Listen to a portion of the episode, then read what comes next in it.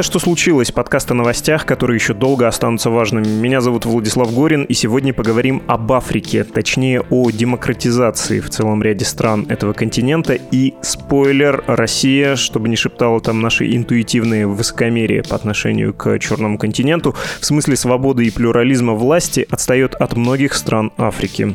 Говорить будем с африканистом, историком Алексеем Целуновым, но сначала, по традиции, небольшое отступление. Вы наверняка периодически встречаете сообщения о том, что в России дефицит тех или иных лекарств. Иногда появляются новости о том, что не хватает препаратов, которые нужны пациентам с хроническими заболеваниями и в экстренных ситуациях. При этом очень часто такие лекарства нечем заменить. И особенно остро эта проблема обострилась в 2020 году в связи с пандемией коронавируса. В подкасте «Текст недели» я, Александр Садиков, поговорил с медицинским редактором «Медузы» Дарьей Саркисян о том, почему из российских аптек постоянно пропадает лекарства. В заголовке большого исследования, которое вышло на «Медузе» есть короткий ответ на этот вопрос. Он звучит так. Вообще никто не отвечает за то, чтобы лекарств было достаточно. Но очевидно, что этот ответ требует более подробного обсуждения и пояснений, как так получилось и что с этим можно сделать. Очень много, конечно, говорят про то, что нет лекарств для лечения онкологических заболеваний. Конечно, про это напишут. Но по факту эти новости, не появляются постоянно, и материал как раз-таки родился из того, что ну невозможно уже просто, во-первых, освещать все это, а во-вторых, на это смотреть. И хочется какого-то обобщение. Подписывайтесь на подкаст «Текст недели», мы есть на всех основных платформах, ну и, конечно же, ссылку на этот эпизод вы найдете в описании подкаста «Что случилось?».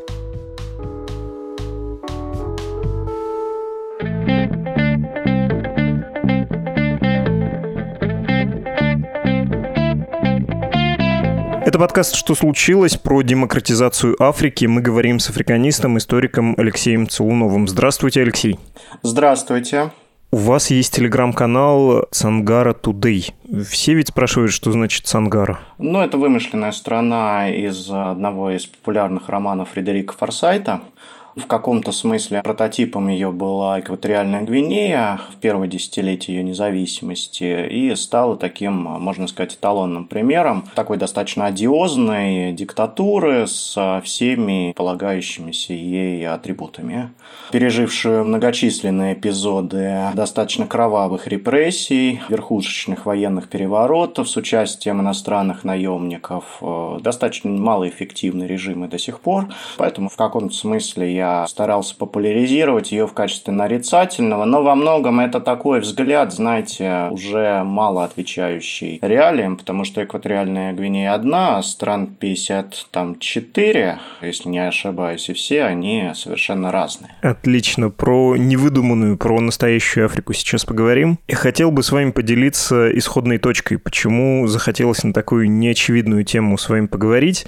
Вы наверняка чаще меня замечаете подобные вещи, но вот э, меня смутило в начале этого года во время обсуждения одного из внутрироссийских политических поводов, когда там вспомнили Уганду, я пошел посмотреть в Википедию, что там в Уганде. И там, знаете, нынешний президент, который, конечно, тоже давно сидит, он на последних выборах набрал меньше Путина.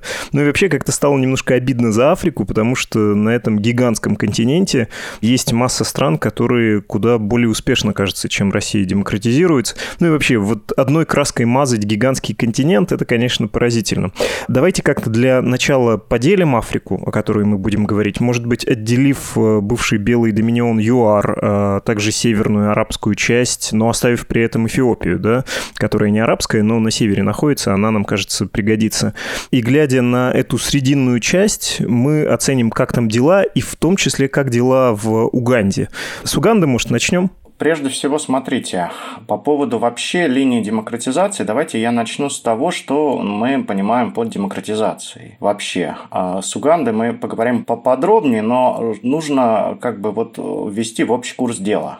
Смотрите, прежде всего, следует сказать, что никакой Африки не существует между какой-нибудь нищей Гвинеей-Бисау, вечно нестабильный там ЦАР, и Руандой, которая запускает линейки смартфонов, настоящая пропасть.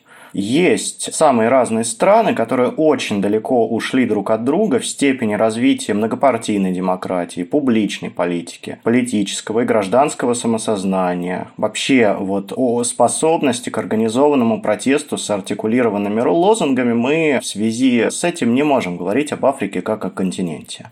Это первое обстоятельство, что нужно всегда, когда мы говорим об Африке, подразумевать те или иные страны, группы стран, да, но ни в коем случае не мазать широкими мазками. После 90-х годов, когда случилась вот так называемая третья волна демократизации, почти все однопартийные военные режимы, которые мы раньше вот считали эталонными диктатурами, они вынуждены были восстановить и многопартийную систему, и альтернативные выборы. Ну, или как минимум их декорации при сохранении как бы механизмов непубличной политической коммуникации, сильной персонифицированной исполнительной власти, сильного аппарата президентской власти, которая действует в ущерб парламенту и министерствам. И, кроме того, можно сказать, что в определенный момент весь этот процесс демократизации, он замедлился или даже был обращен вспять. Так что в целом в Африке действуют разнонаправленные тенденции с позитивными, вызывающими сдержанный оптимизм кейсами, но в то же время с оформлением достаточно гибридных таких все более авторитарных режимов.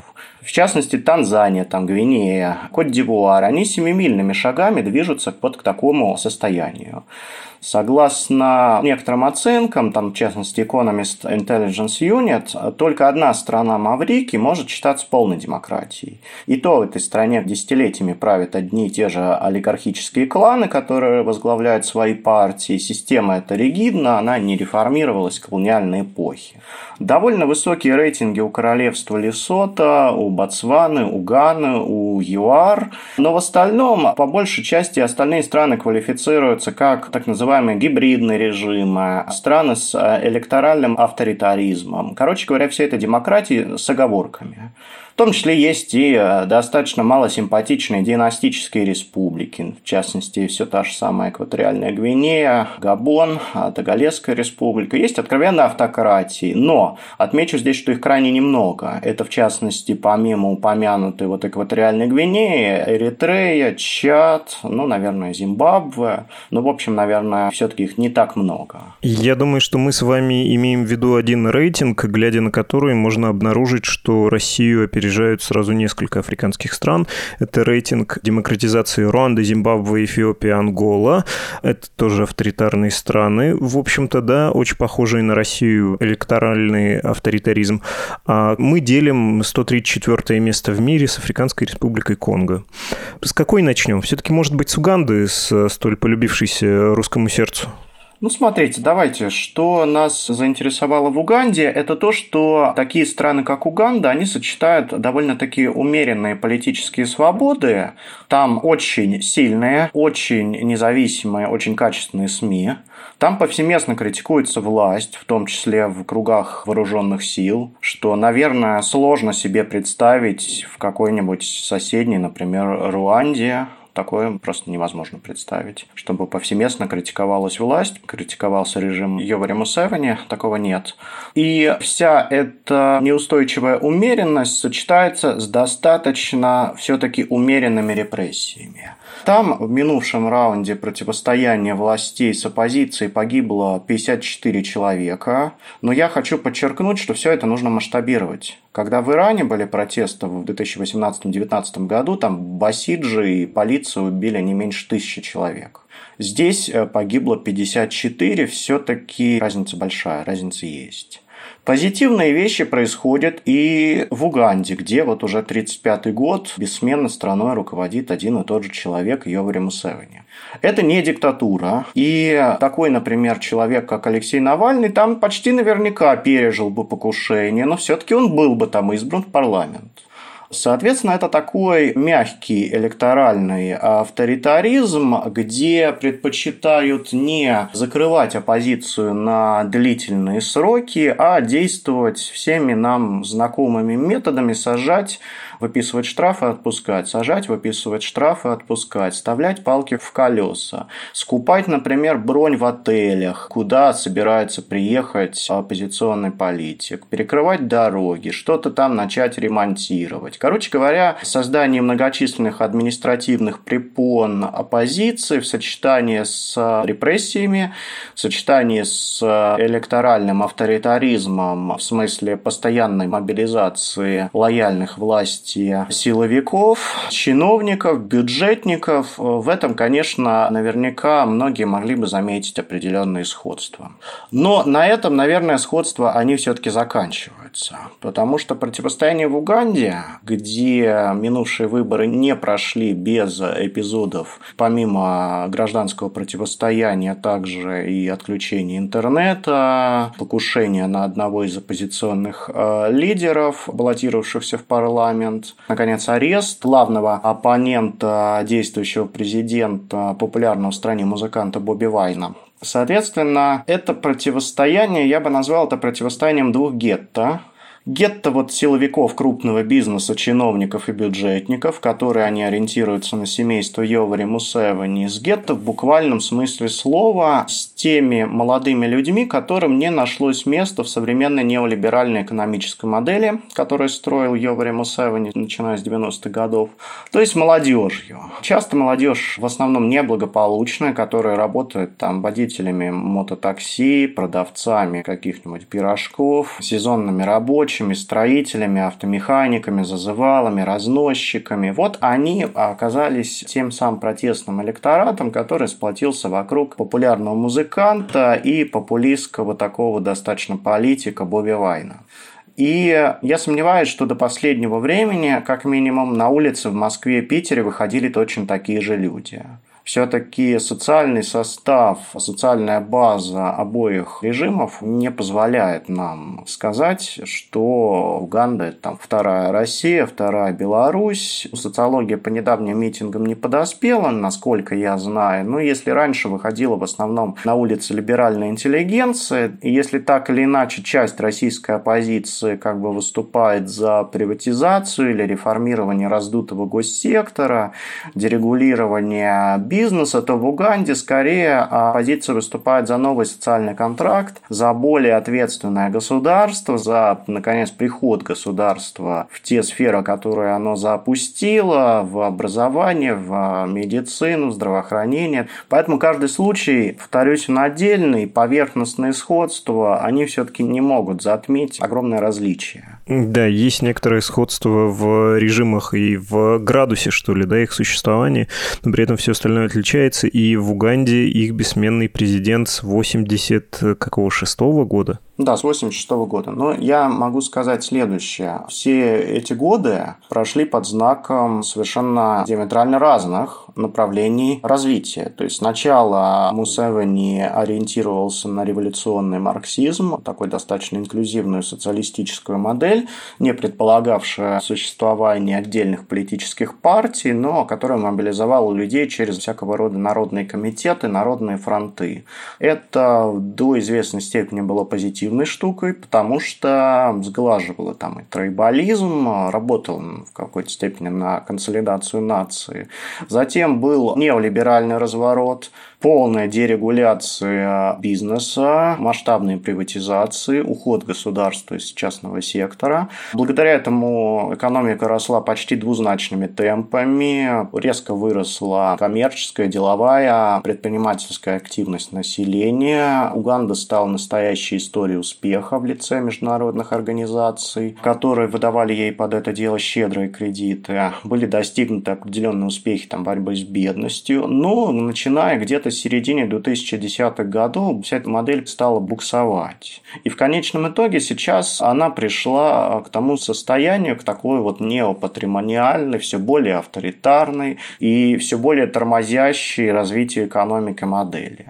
Если попробовать в несколько утрированном виде и объединяя целую группу африканских стран, проследить историю их становления властного вот такого демократического, что ли, движения, хотя, как вы уже сказали, это не поступательный процесс в одном направлении, он бывает с откатами, да, как минимум. Давайте я утрированно изложу, вы меня поправьте. Как мне это представляется, что у африканских стран были весьма непростые исходные данные. Когда колониальная система развалилась, они оказались в государственных границах несколько произвольно нарезанных, которые не отвечают э, внутреннему устройству общества. Там существует трейбализм, такая племенная структура.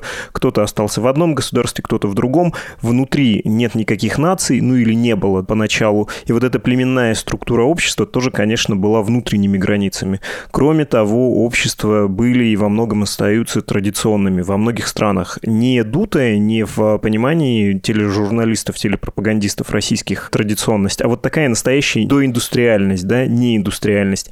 И все это вместе с рекордной на планете бедностью, интенсивными войнами с соседями, гражданскими кровавыми стычками, а еще войнами, которые начинаются как гражданские, а продолжаются при участии соседей. Вообще надо поискать страну на континенте, которая хотя бы на памяти одного поколения не воевала. Ну, то есть такой full хаус. И среди этих базовых условий сформировались в конечном счете поначалу, видимо, да, замышлявшиеся, в том числе бывшими патронами из метрополий, республиканские режимы, которые довольно быстро были вытеснены военными режимами, вот эти многочисленные известные перевороты, поскольку армия стала самостоятельной силой, но потом, где-то там с 80-х да, годов, армия уступает свое место, и как раз формируются вот эти однопартийные авторитарные режимы, которые еще и после крушения Советского Союза начинают плюрализироваться немножко. Но потом был откат. Все верно я изложил? Ну, смотрите, я внесу некоторые поправки насчет тройболизма и границ. Все-таки, что бы там ни было, идея вот этой гражданской политической нации в большинстве стран достаточно быстро победила. Даже если мы где-то видим сепаратистские выступления или какие-нибудь военно-политические неурядицы, сопряженные с партизанской, повстанческой где-нибудь активностью, это все говорит о том, что какие-то группы оказались недопредставленными в правительствах, и поэтому таким образом добиваются себе почетного мира, проведения интересов там, своих регионов, областей на высший государственный уровень, но в то же время практически нигде ценность вот этих единых неделимых границ не ставится под сомнение. Это первое. Во-вторых, если граница существует, значит она для кого-то нужна. По большей части сам фактор проведения границ, он достаточно быстро убедил африканские элиты, что границы нужны. Через границы можно играть на разнице тарифов, на топливо, какие-нибудь там продукты. Через границы можно возить контрабанду, на границах можно зарабатывать. Вот резон существования таких стран, как, например, Гамбия, по сути, анклав в Сенегале, таких стран, как Бенин, во многом Того, все они существуют благодаря, а не вопреки проведенной границе. Граница, трансграничная торговля, легальная и нелегальная, это фактор их выживания, существования.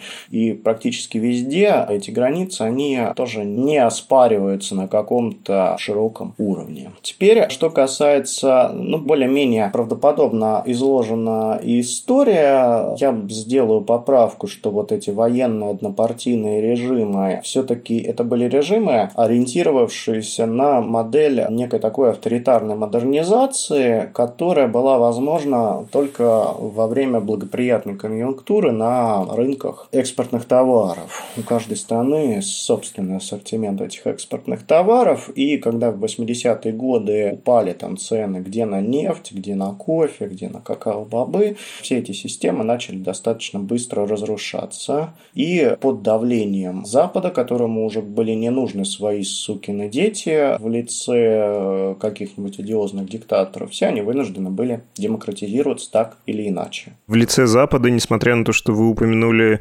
американский по происхождению термин «наш сукин сын», все-таки это в первую очередь Франция, да, ведь, наверное? Она больше всего выгоды извлекает. По большей части, да, Франция извлекала наибольшие выгоды из этого состояния потому что в орбите стран, которые традиционно относятся к Франции, Африк, были поставлены достаточно лояльные к Франции режимы, которые обеспечивали военное присутствие Франции, военные интересы Франции. В пределах своей территории обеспечивали монопольные позиции французского бизнеса в добывающей отрасли, в строительстве, там, портовой инфраструктуре и так далее. Ну, после 90-х годов всю эту систему попросили демократизироваться, потому что таким было требование времени во многом. Кроме внешнего фактора и снижения цен на ресурсы, каким еще было это требование? Ну, это же не какое-то особенное развитие гражданского общества. И там, наверное, тот же тройболизм немножко помог, да? Мы хотим тоже сидеть в парламенте, в правительстве, вот от нашего племени, от нашего, от нашего. Давайте договоримся о коллективном управлении. Помог, помог. Просто при благоприятной ценовой конъюнктуре эти режимы могли более-менее обеспечивать вот этот вот общественный консенсус. Ну, в том же, например, Кот-д'Ивуаре, где до четверти населения были иностранными мигрантами из Мали и Буркина-Фасо, в основном мусульманами. Они работали на плантациях южной ивуарийской элиты, и режиму Фуэбуани все это было до поры до времени выгодно, потому что богатели все. И, собственно говоря, плантаторы, которые мало в чем нуждались, и рабочие мигранты, которые зарабатывали деньги, оседали, перевозили в страну свою семью, врастали в нее. Им тоже перепадал кусок пирога. Да и что говорить, туда даже французские студенты приезжали на летние каникулы подрабатывать, собственно, из бывшей метрополии. Но когда в 80-е годы начались экономические экономические проблемы, вся эта система затрещала.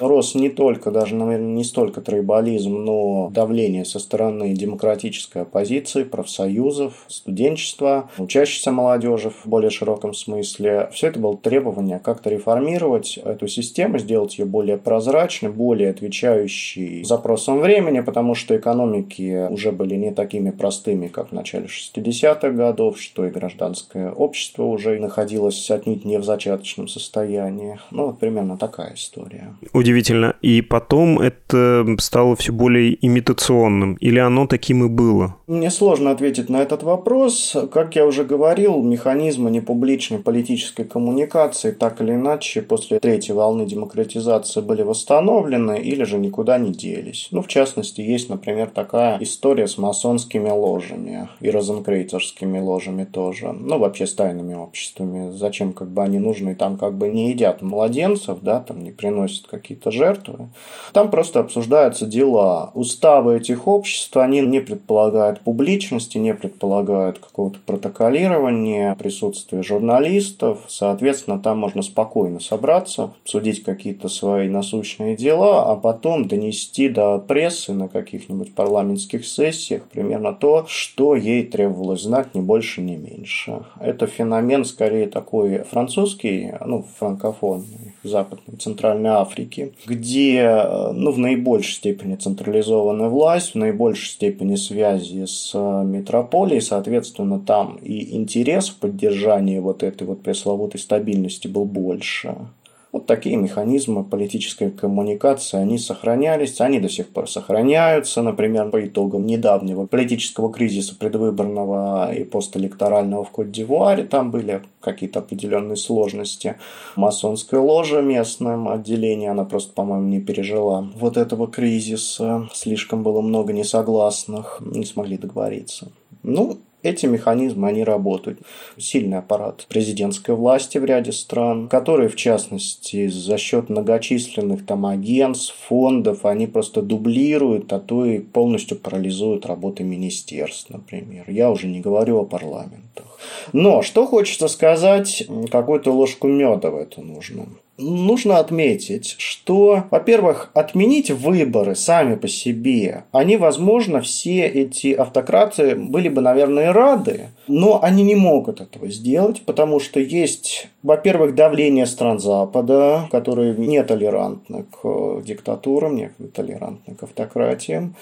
А также есть, но мы сами понимаем, есть политтехнологии, есть фабрики троллей, есть партии спойлеры, есть новые, старые дедовские методы, с помощью которого можно, в общем, постоянно вращать эти шестеренки электорального авторитаризма. Как, кстати, в Центральной Африканской Республике называют э, фабрики троллей, которые там есть и российского происхождения? Вы знаете, я не глубоко интересовался этим вопросом. Мне вообще было, в принципе, как-то на самом деле глубоко все равно, чем они там занимаются, потому что как только я увидел, что они занимаются пропагандой в Фейсбуке, в то время как большинство населения, оно, ну, в основном слушает радио или в WhatsApp общается, я понял, что ну там какие-то один процент у них есть аудитория, но это все маргинальщина какая-то. Это все освоение бюджетов, тоже, в общем, знакомая нам технология. Ну, да, в общем, да, это освоение бюджетов, я не знаю, насколько это эффективно, скорее всего, неэффективно.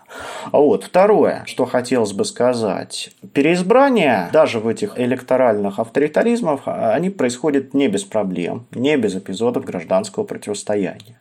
Многие страны, у них очень молодое население, и оно все менее восприимчиво к вот проблеме третьего срока и изменения Конституции ради того, чтобы баллотироваться на этот самый третий срок. Я где-то встречал данные Африканского центра стратегических исследований, по которым с 2000 года там, по-моему, не менее 30 африканских лидеров пытались внести поправки в Конституцию, чтобы продлить свои полномочия, иными словами, обнулиться. Но удалось из них это, ну, на тот момент, когда я видел эту информацию, 18. Сейчас, может быть, с учетом гвинейского опыта, их уже 19. Но общество все менее толерантно к таким вещам. Например, в Нигерии в 2010 году это стоило поста президенту Мамаду Танджа. Он был за это просто смещен военными. Я здесь сделаю важное уточнение. Вмешательство военных – это скорее фактор стабилизации, фактор исправления вот этих вот авторитарных тенденций. Ну, в настоящее время мы можем видеть такую вот интересную тенденцию, что военные вмешиваются скорее, чтобы поправить то, что уже испорчено, чтобы провести новые выборы, выборы и чтобы все заработало по-новому. Как было когда-то в Турции. Да, абсолютно верно. В Сенегале в 2012 году провалилось переизбрание Абдулая Вада. Ну, достаточно такого интересного президента, конечно, коррумпированного, но который никогда не покушался на свободу прессы, никогда не занимался какими-то грязными политтехнологиями, которыми занимается сейчас его преемник. А вот во многом из-за того, что он собрался баллотироваться на третий срок. Через два года народное восстание свергнуло президента Буркина-Фасо Блеза Кампаора, который захотел изменить конституцию, которая ограничила ему количество сроков нахождения у власти, а он правил там, с 1987 года. Везде достаточно сильны антиэлитные настроения, молодежные активистские движения, которые, в общем, нетолерантны к вот этим старцам седовласым. Недавние перевыборы на третий срок Гвинеи и Кот-Дивуаре, они сопровождались очень серьезными протестами, с серьезными человеческими жертвами. В Кот-Дивуаре они закончились все-таки каким-то более-менее в консенсусном каком-то смысле определенными уступками оппозициями, созданием Министерства примирения, по-моему. Ну и, наконец, вот Мали, неэффективное коррумпированное правление Ибраима Бубакара Кейта, оно закончилось военным переворотом во главе с группой молодых офицеров и созданием переходных органов власти, которые должны обеспечить стране новые выборы. Вот что значит молодое население. Да, во, во многом так. Я еще поговорю, почему так, почему настолько активно это молодое поколение. Хочется закончить следующим. Даже в так называемых гибридных режимах все-таки снижается уровень насилия. Исключение Сьерра-Леона, но там особый случай. А в одной династической республике, ну в прямом смысле династической, в Тагалесской республике, почти насильно навязывает стране двухпартийная модель президент Фор Ньясингбе, сын отца нации Ньясингбе Ядема, он был переизбран на четвертый срок недавно, но с приличными цифрами, с достойными соперниками. Все-таки его команда работает на то, чтобы парламентские дебаты были интереснее, содержательнее. В правительстве там вводятся молодые технократы, свежая кровь. Что-то делается для молодежи, какие-то там лифты, предпринимательство, какие-то кредиты выдают, какие-то талантливые самородки режимом успешно кооптируются. Словом, элиты обновляются. То есть, в принципе, fake it till you make it, но рано или поздно это может заработать. То есть вот такая позитивная сторона тоже есть. Подводя итог, во-первых, все-таки, когда говорите, или если вам вдруг захочется интуитивно, пренебрежительно сказать про африканский уровень демократии или африканский уровень даже коррупции, возможно, остановитесь, подумайте. Там, на самом деле, может быть, бывает и поинтереснее, и повеселее, чем у нас, во многом из-за того, что молодое население, но и во многом из-за того, что развитое гражданское общество, большой навык социальной совместной жизни политической жизни. Ну и надо нам с вами, наверное, особенно оговориться под э, конец нашего разговора, что мы тут с вами не памфлет делаем. Мы, несмотря на просящиеся аналогии с Россией, не предлагаем сравнивать. Это не очень корректное было бы сравнение, верно? Это абсолютно верно. Я закончу следующим. В настоящее время многие страны, так или иначе, африканские, обладают независимыми судами, СМИ, развитыми профсоюзами, прозрачным информпространством. Конечно, в этом смысле многие из них могут опережать РФ, хотя я не считаю, что у нас неразвитые СМИ, скорее даже напротив. Есть, например, вполне зрелые демократии. Гана с устойчивой двухпартийной системой, Ботсвана, Намибия, Сенегал тот же самый, например. Но мне хотелось бы добавить ложку дегтя. После вот той самой авторитарной модернизации многие страны прошли программу так называемой структурной перестройки экономики рыночных неолиберальных реформ. Сопровождались они катастрофическим снижением уровня жизни и очень серьезными гражданскими конфликтами. В итоге сложилась модель огородившихся друг от друга миров, крупного, в том числе там, иностранного бизнеса, и вот океана самозанятых мелких торговцев, фермеров, владельцев кустарных мастерских и мини-предприятий, которые выживают на грани самоокупаемости. Сформировался такие феномен анклавных экономик. Либеральная демократия в этом смысле в Африке, скорее она была понята как власть без ответственности. И она привела к такому же, если не большему отчуждению власти от народа, равно как и, в общем, достаточно серьезному синдрому электоральной усталости, росту популизма, в худших случаях религиозного фундаментализма. И мне хочется сказать здесь, что никакая зрелая демократия на пустой желудок не работает. Вообще лучшую книгу про африканскую демократию написал нигерийский классик э, Чину Ачеба. Она называется «Человек из народа». Там в декорациях вымышленной страны довольно гротескно вот нарисованы все эти пороки таких демократий. Это популизм, сверхпотребление элит, подкуп избирателей, коррупция, кумовство и так далее, как там принято говорить и жителями этой вымышленной страны. Неважно что, важно, кого ты знаешь. И если мы приглядимся к странам, которые международными иностранной прессой квалифицируются как зрелые демократии, мы увидим много интересного.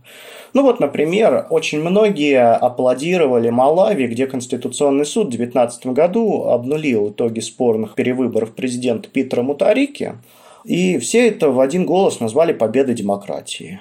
Но забывает при этом одно. Демоколасия, как ее там называют, она там орудие скорее такого персонифицированного, связанного с крупным бизнесом популизма, который ориентируется на бедного, малообразованного избирателя, который голосует за кандидата от своего этноса, региона, который раздает плюшки электорату перед выборами, который играет на этнических там, симпатиях, религиозных каком-то аффилиации. А после прихода к власти о народе, как правило, можно забыть на следующие пять лет и успешно пилить бюджет кредит развитые.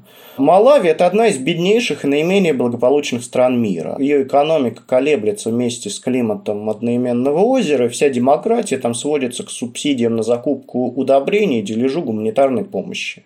Ничего там для диверсификации экономики сделано не было, и она Малавия. Это не исключение.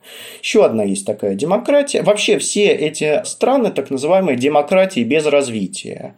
Когда приличный фасад нужен для привлечения помощи и кредитов, но не более того. Вот есть такая, например, другая образцовая демократия, вернее, была Бенин, где после демократизации наплодился калейдоскоп мелких, мельчайших партий. Они все прекрасно освоили западный язык инклюзивности, там эмансипации женщин, гендерного равенства, но все они строились вокруг личности, а не идей. Они ориентировались на паразитирование, на донорскую помощь э, с последующим ее дележом по патронажным каналам.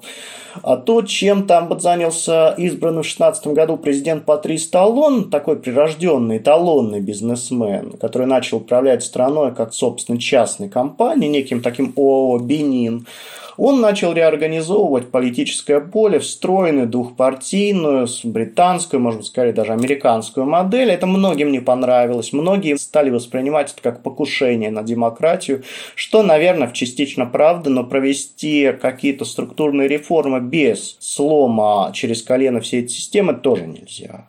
И чему учит нас пример Малави или Бенина? Вообще выраженные политические ориентации, дисциплинированная работа парламентариев, иными словами, начинка демократии, возможно, с минимальным благополучием, когда люди не озабочены ежедневным выживанием правые, там, левые, социал-демократы, либералы, они появляются там, где население уже не заботит добывание куска хлеба, богатеет, там, думает о будущем, учится выражать свои, как-то артикулировать свои интересы. Там, где такая связка есть, например, той же Ботсване, это работает. Поэтому в этом смысле, например, по артикулированности, предпочтению избирателей, политической ориентации, эти страны, конечно, на мой взгляд, сильно уступают России. Да, есть э, разные методики, считают, э, с какого э, показателя на душу ВВП в год начинается демократия, но не уверен, что это все... 12 тысяч долларов в год. Ну, я встречал 10, не уверен, что это все обосновано. Как бы попахивает немножко тут таким детерминизмом, но это правда. Демократия – это дело среднего класса, безусловно безусловно. Да, демократия – это не, не дело выживающих на подножном корме людей, а африканские режимы, во многом они держат население на подножном корме, на голодном пайке. И вот тут, кстати, африканский опыт кажется уместным. Ну, то есть, по российским меркам, наверное, Москва и крупные города могут быть демократичными, вот если бы это было отдельной страной, а большая часть нашей страны, к сожалению, беднее. Ну, то есть, люди заняты выживанием. Вы знаете, да, у нас люди заняты выживанием, но я отмечу, что в отличие от большинства стран Африки, Россия все-таки среднеразвитая такая страна. Ее население, оно, конечно, катится по ржавым рельсам работающей бедности, оно очень сильно зависит, тем не менее, от государства по части трудоустройства, все более адресной социальной помощи, пенсий, там, пособий, которые составляют достаточно весомую часть семейных бюджетов. Африке все это не снилось. Там население во многом полагается само на себя, свою родню. Оно более молодое, оно меньше ожидает и вообще меньше зависит от государства, которое само по себе, как правило. Оно более подвижно, более мобильно. Работающие на госсектор, официальные трудоустроенные, там это просто немного многие счастливчики. Те, кто потом впоследствии имеет право на какие-то социальные трансферты. Поэтому население, конечно, очень болезненно, более болезненно воспринимает залезание к себе в карман. Люди охотнее идут на конфронтацию, особенно с токсичными властями, активно участвуют в политике. В этом смысле разница тоже есть. Но, повторю, по охвату все-таки минимальной социальной поддержкой, социальной помощью, конечно, Россия опережает Африку и, соответственно, социальная база российского вот этого электорального авторитаризма, она гораздо больше, гораздо шире, чем в большинстве африканских стран. Понятно. Безумно было интересно. Я понимаю, что картинно должен был еще изумиться, когда вы говорили про франкомасонов, но я, по правде, видел эти фотографии, такие чернокожие, классные, блестящие, улыбающиеся мужики в этих передничках каменщиков. Если кто не видел, посмотрите, это действительно очень экзотично, интересно выглядит. И оказывается, это политический институт. Я вот как-то об этом не задумывался. Я думал, они это несколько показно делают, неофициально. Это не политический институт, это неофициальный, неформальный канал коммуникации, да, чтобы там без прессы спокойно обсудить какие-то дела своим, там, с иностранным бизнесом, как-то разрешить конфликты, не доводя до уличных побоищ, как-то вот, вот встретиться, поговорить, да, чтобы выяснить позиции друг друга. Там никакой магии, никакого оккультизма, колдовства, конечно, нет в этих вещах. Но для демократии, конечно, существование таких вещей тоже мало хорошего. Понятно. Спасибо гигантское. Мы говорили с африканистом, историком Алексеем Злуновым. Спасибо вам.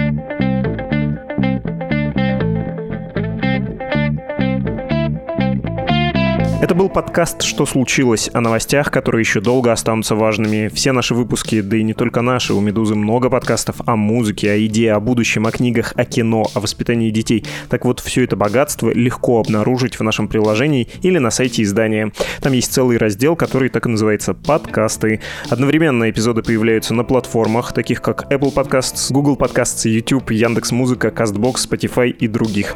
Для ваших писем есть email подкаст собакамедуза.io и Telegram Медуза Loves You. Удачи!